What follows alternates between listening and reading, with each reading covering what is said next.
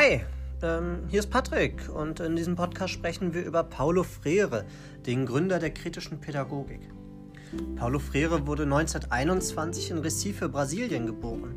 Seine Ideen über die Rolle von Bildung und politischer Freiheit gehören mit zu den bedeutendsten Beiträgen, welche heute unter dem Namen der kritischen Pädagogik bekannt sind.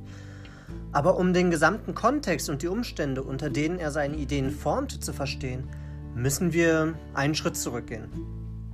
Dafür müssen wir zuallererst ein wenig mehr über die Geschichte Brasiliens wissen. Brasilien war eine portugiesische Kolonie von 1500 bis 1822. Aber auch nach der Unabhängigkeit Brasiliens war Brasilien das letzte Land der westlichen Zivilisation, das die Sklaverei im Jahr 1888 abgeschaffen hat. Deswegen waren zu Beginn des 20. Jahrhunderts noch 85 Prozent der brasilianischen Bevölkerung Analphabeten. Paulo Freire kam aus einer Familie der Mittelklasse, aber die wirtschaftliche Depression der 1930er Jahre veränderte die familiäre Situation. Im Alter von zehn Jahren musste seine Familie aus finanziellen Gründen an den Stadtrand von Recife ziehen. Es dauerte circa ein Jahrzehnt, bevor sich die Umstände besserten. Nach seinem Jurastudium studierte er schließlich Philosophie. Und nach Abschluss des Studiums wurde er Direktor für das Ministerium für Bildung und Kultur und begann mit der Durchführung von Alphabetisierungsprogrammen für die arme, ähm, für die arme brasilianische Bevölkerung. Diese wurden Anfang der 60er Jahre intensiviert, als er die Unterstützung des brasilianischen Präsidenten erhielt und wurden auf das gesamte Land ausgeweitet. Während dieser Zeit entwickelte er seine wichtigsten Ideen zwischen dem Verhältnis von Unterdrückung und Bildung. In seiner Bildungsphilosophie kritisiert er scharf, was als das Bankwesen des Bildungsmodells bezeichnet wird. Darin werden Schüler als passive leere Gefäße betrachtet, die von den alten, weisen Lehrern gefüllt werden. Dabei prägte der Begriff Conscientizacao. Darunter versteht man eine Bewusstseinswerdung, die sich nur bei Menschen vollziehen kann, die zwischen sich und der Welt Beziehungen der Veränderung herstellen. Das kann nicht von einem Einzelnen individuell, sondern nur in gesellschaftlichen Bezügen erreicht werden, da sie sich in sozialen Strukturen vollzieht. Sie ist nur in konkreter Praxis möglich. Sie ist keine individuelle Idee, sondern findet im gemeinsamen Handeln statt. Daher denke ich, dass wir schon im Früh, dass wir schon früh dieses traditionelle Modell von Lehrendem und Kind aufbrechen müssen, es muss eine Änderung in den hierarchischen Strukturen stattfinden, denn Bildung baut auf einem demokratischen Verhältnis auf. Nur dann sind alle Beteiligten auch dazu bereit, voneinander zu lernen. Diese gegenseitige Beziehung ermöglicht dann eine Bewusstseinsbildung. Dadurch entsteht dann eine kritische Auseinandersetzung mit der sozialen, politischen und ökonomischen Bedingungen in der Umwelt. Das dient, um Widersprüche für sich selbst durch geeignete Maßnahmen zu lösen. Dabei ist der Dialog aber ganz besonders wichtig. Der Dialog ist die Grundlage für alle Probleme, die die Pädagogik aufwirft und erfordert Solidarität, Gleichberechtigung und gegenseitigen Respekt. Durch Frere haben sich mir aber auch einige Fragen gestellt. Können seine Ideen auch in Deutschland umgesetzt werden? Gibt es in Deutschland Analphabeten und wenn ja, wie viele?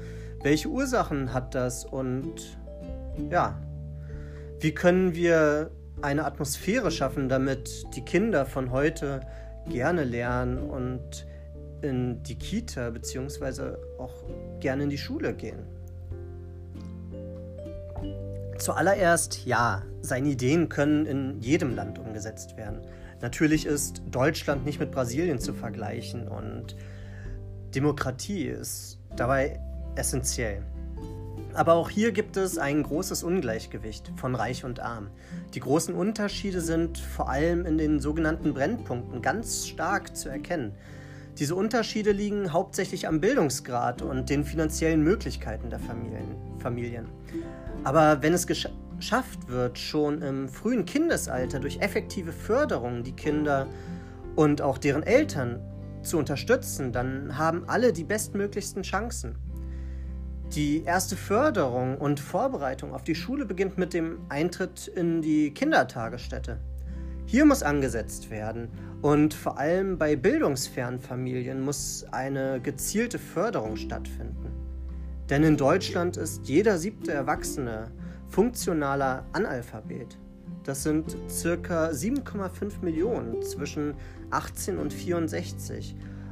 Sie können zwar einzelne Sätze lesen oder schreiben, haben aber große Probleme, zusammenhängende, kürzere Texte zu verstehen. Dies hat soziale Gründe. Viele Betroffene haben Eltern ohne einen Schulabschluss oder sind in sozial schwierigen Verhältnissen aufgewachsen. Sie kennen Gewalt, finanzielle Probleme und familiäre Ablehnung. Daher ist es wichtig, bereits so früh wie möglich das Kind und seine Interessen zu fördern und zu unterstützen. Dass das erst, erste Kennenlernen von Wörtern, Buchstaben und auch Zahlen ein positives Erlebnis ist und die Neugier auf mehr weckt. Denn Bildung ist wichtig, um die Umwelt zu entdecken, zu erforschen, dabei Gedanken zu entwickeln und sie auch zu verstehen. Diese Bildung stellt einen Erkenntnisprozess dar, an dem sowohl der Erzieher als auch das Kind als gemeinsame Forschende beteiligt sind. Dabei stehen sie in keiner Rangordnung gegenüber, sondern sollten gleichberechtigt sein. Sie sind auf Augenhöhe in der gemeinsamen Auseinandersetzung mit ihrer Umwelt. Der Lehrende sieht sich dabei nicht als Vermittler von Wissen, sondern mit dem Kind gemeinsam als Erforscher und Entdecker. Dabei ist beim Lehrenden eine bescheidene Haltung wichtig. Mit Neugier und Wissensdurst immer wieder neue Erkenntnisse zu erlangen und mit Fragen gemeinsam an die Welt heranzugehen. Ich denke, es ist sehr wichtig, dass die Erzieherin sich ebenfalls als, auch als Forscherin sieht und den Kindern als begleitende Hilfe zur Seite steht sie ihre Entdeckung aber selbst machen lässt und den Erkenntnisprozess ohne den Erkenntnisprozess vorwegzunehmen. Besonders festhalten müssen wir aber, Bildung ist ein Recht und steht laut Kinderrechtskonvention allen Kindern dieser Welt zu. Und um das Ganze auf Portugiesisch wie Paulo Freire abzuschließen. Valeu!